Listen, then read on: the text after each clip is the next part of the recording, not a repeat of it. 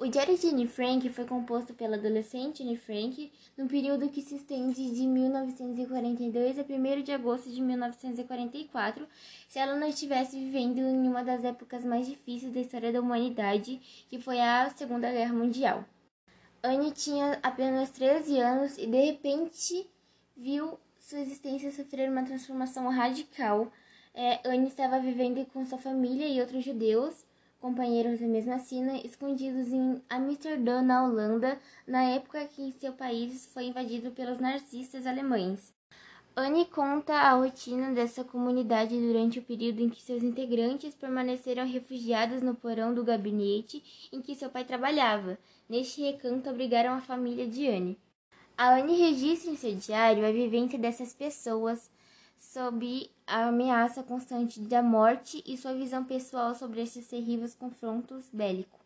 Então, Anne tem a ideia de escrever um diário que pudesse realmente ser publicado após ouvir uma transmissão radiofônica que incentivava as pessoas a documentar os eventos ligados à guerra, pois esse material teria futuramente um grande significado.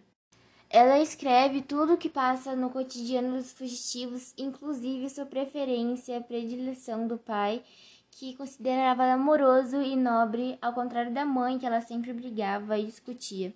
E depois de tempos difíceis, oficiais do Gestapo, e Gestapo era a polícia secreta oficial da Alemanha narcista, descobrem um esconderijo em 4 de agosto de 1944, prendem os refugiados e os conduzem.